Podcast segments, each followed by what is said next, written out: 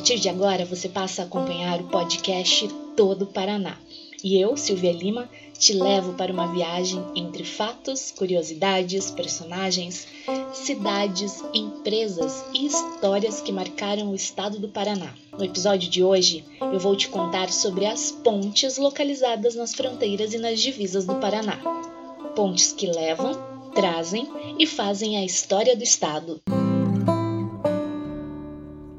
Se em Minas Gerais havia uma pedra no meio do caminho, no Paraná há pontes. São 2.360 quilômetros de fronteiras e divisas que separam o Paraná, com os seus quase 200 mil quilômetros quadrados de área, de outros estados e países latino-americanos. Cercado por água em toda a extensão de sua costa leste e quase na totalidade dos limites ao norte e ao oeste, é por meio de pontes que se tem acesso ao Paraná e por meio delas é possível conhecer a história política, social e econômica do Estado.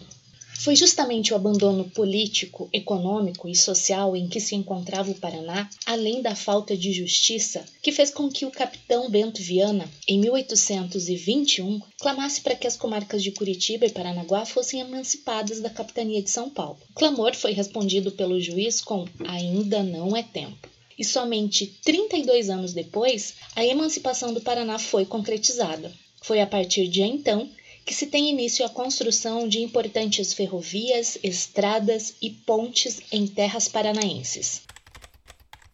Ponte Metálica uma das mais antigas pontes de divisa que se tem registro entre o Paraná e Santa Catarina é a Ponte Doutor Diniz Assis Heinen, popularmente conhecida como Ponte Metálica. Ela foi inaugurada em 1896, ligando as margens do Rio Negro e os municípios de Rio Negro, no Paraná, e Mafra, em Santa Catarina. Registros dão conta que ela foi construída na Bélgica e foi necessário um ano para que no Brasil ela fosse montada. Embora haja controvérsias sobre a verdadeira história da ponte, ela tem como medidas oficiais 71 metros e 40 centímetros de comprimento, 7 metros de largura e 8 metros metros e 10 centímetros de altura, dimensões menores do que a distância entre as margens do rio. Com os viadutos de acesso, ela tem 110 metros. À época, ela custou aos cofres públicos, segundo mensagem dirigida ao Congresso Legislativo do Estado do Paraná pelo doutor José Pereira Santos Andrade, governador do Paraná, em 1 de outubro de 1897, 270 contos 470.856 réis. A ligação entre os estados, ao longo dos anos, foi testemunha de importantes ciclos econômicos paranaenses, como o tropeirismo, a madeira e o ciclo da erva mate. No ano de 2000, a ponte foi restaurada e recebeu o nome de um médico local, o Dr. Heinen, descendente dos Bucovinos, o primeiro grupo de alemães que chegou ao Paraná, em Rio Negro, em 1829. A ponte de propriedade do Estado do Paraná, foi tombada em 2000 como Patrimônio Cultural do Paraná e em 2002 pelo Departamento de Patrimônio Histórico do Estado de Santa Catarina. Ponte Pêncil Alves Lima. A ocupação do norte do Paraná deu-se principalmente pela chegada de paulistas e mineiros, atraídos pela fertilidade das terras paranaenses. Foi a dificuldade de escoamento da produção cafeeira a primeira grande barreira a cruzar, uma vez que os meios de transporte eram poucos. Quase não havia estradas e a safra precisava ser transportada por balsas. Para se estabelecer a comunicação entre Ribeirão Claro, no Paraná, e Chavantes, em São Paulo, foi construída sobre o rio Paranapanema no início da década de 1920, a Ponte Alves Lima. Manuel Antônio Alves de Lima, proprietário da Fazenda Monte Claro, uma das maiores fazendas de café do Paraná, localizada às margens do rio Paranapanema, tomou a frente da construção da ponte, contando com o aporte financeiro dos dois municípios. O texto de defesa do tombamento no Patrimônio Cultural do Paraná de 2001 traz a informação que, embora ela seja conhecida como Ponte Pêncil de Chavantes, seu nome oficial é uma homenagem ao seu construtor, Alves Lima. Ela tem como dimensões 164 metros de comprimento, 4 metros e 10 centímetros de largura e 2 metros e 88 centímetros de altura. Bastante estreita para os padrões atuais, ela representou a salvação da lavoura na época em que foi construída. Para comprovar a sua importância, a Prefeitura de Ribeirão Claro chegou em 1926 a dar uma ajuda de três contos de réis para a construção da estrada. Diz parte do texto de defesa do tombamento.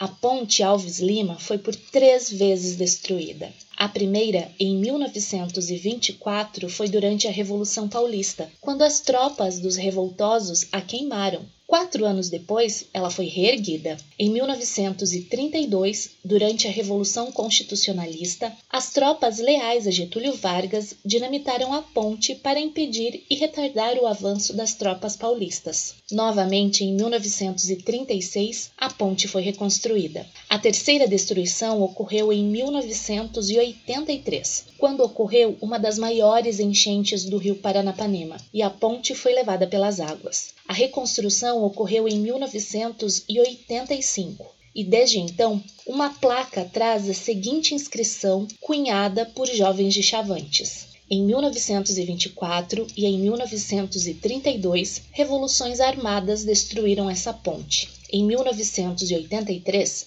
uma grande enchente novamente a destruiu. Toda vez que o mal destruir um bem, ele será reconstruído para que não morra no coração dos homens a esperança. Em 2006, a ponte foi interditada. Uma nova ligação entre os dois estados foi construída em concreto, paralela à Ponte Pêncil, hoje restrita ao trânsito de pedestres.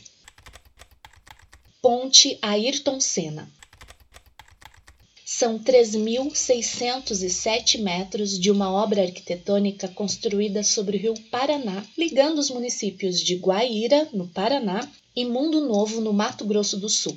Batizada de Ponte Ayrton Senna, uma das maiores pontes fluviais do Brasil, ela foi responsável por acelerar o transporte e o escoamento de grãos que anteriormente eram feitos por balsas e também representou uma importante conexão entre os dois estados, além de alavancar o porto de Paranaguá. O mesmo trajeto, que chegava a durar até duas até quatro horas entre espera em filas e transposição do rio, passou a ser feito em minutos. Onde existe a ponte, havia nos planos do governo federal a construção da usina hidrelétrica de Ilha Grande, um projeto que inundaria parte do Parque Nacional de Ilha Grande e cidades circunvizinhas. A ponte comporia a parte superior da barragem, mas por motivos financeiros, em 1982 o projeto foi cancelado. Quando do cancelamento, parte da ponte já estava construída e iniciava ali o clamor popular para que a obra fosse concluída. O governo estadual assumiu o desafio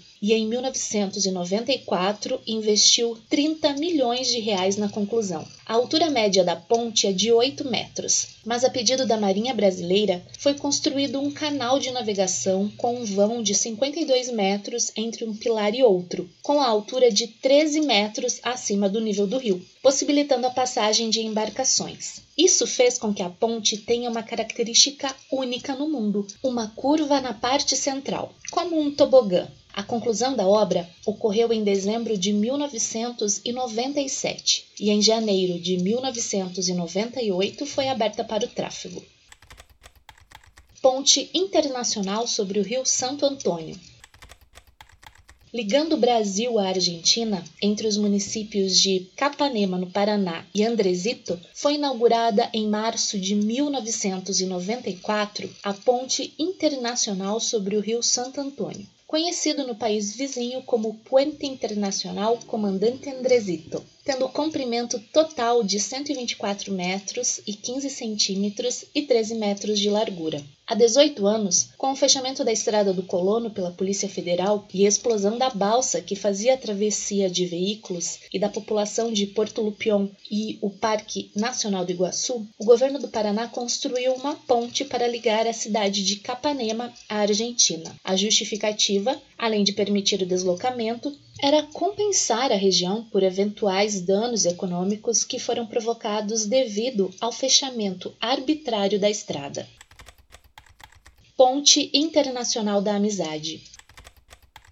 Embora algumas cidades paranaenses tenham mais de 300 anos, a história do desmembramento de São Paulo e a emancipação política do Paraná são bem mais recentes, datadas de 1853. A exploração do território além capital e região litorânea ocorreu principalmente no fim do século XIX e início do século XX. O ritmo de desenvolvimento das cidades e o acesso às inovações tecnológicas eram distintos e até mesmo restritos, Foz do Iguaçu é um exemplo disso. A partir da década de 1950, a cidade começava a engatinhar na exploração turística das Cataratas do Iguaçu. Tanto é verdade que em outubro de 1956, o governador Moisés Lupion saiu de Curitiba em comitiva a Foz do Iguaçu para recepcionar os presidentes do Brasil, e do Paraguai, Juscelino Kubitschek e Alfredo Stroessner, para o lançamento da pedra fundamental da Ponte da Amizade. Com 552 metros e 40 centímetros de comprimento e 75 metros de altura sobre o rio Paraná, a ponte inaugurada em 1965 liga a cidade de Foz do Iguaçu a Ciudad del Leste e representou o marco inicial de integração continental, permitindo a ligação rodoviária direta entre a capital paraguaia e os portos marítimos brasileiros.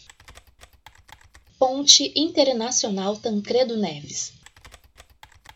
Para ligar a cidade de Foz do Iguaçu à Argentina Puerto Iguaçu, os presidentes dos dois países, em 1972, Emílio Médici e Alejandro Lanucci, assinaram o Tratado de Intenção, Entretanto, este documento ficou arquivado e foi retomado somente em 1982 pelos presidentes João Figueiredo e Reinaldo Bignoni. A ponte, localizada a 15 quilômetros abaixo das Cataratas do Iguaçu, está próxima ao Marco das Três Fronteiras e dela é possível se ter uma visão dos três países, Brasil, Argentina e Paraguai. Também conhecida como Ponte Internacional da Fraternidade, a ligação tem 489 metros de comprimento e foi inaugurada em 28 de novembro de 1985. Ponte Prefeito Benedito Garcia Ribeiro.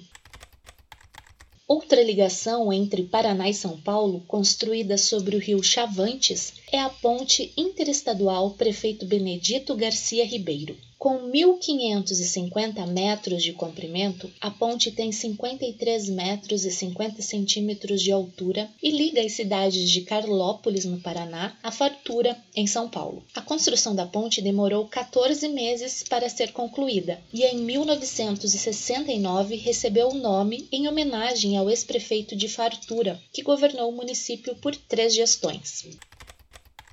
Uma nova ponte.